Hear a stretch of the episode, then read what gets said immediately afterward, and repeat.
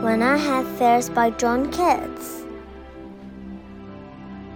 When I have fairs that I make cease to be, before my pen has cleaned my teeming brain, before I plied books in calligraphy, hold like rich garners the full ribboned green. When I behold upon the night stared face, huge cloudy symbols of a highwayman, and think that I may never live to trace their shadows with the magic hand of chance. And when I feel fair creature of an hour, that I shall never look upon thee more, never have relish in the fairy power, on unreflecting love and then on the shore.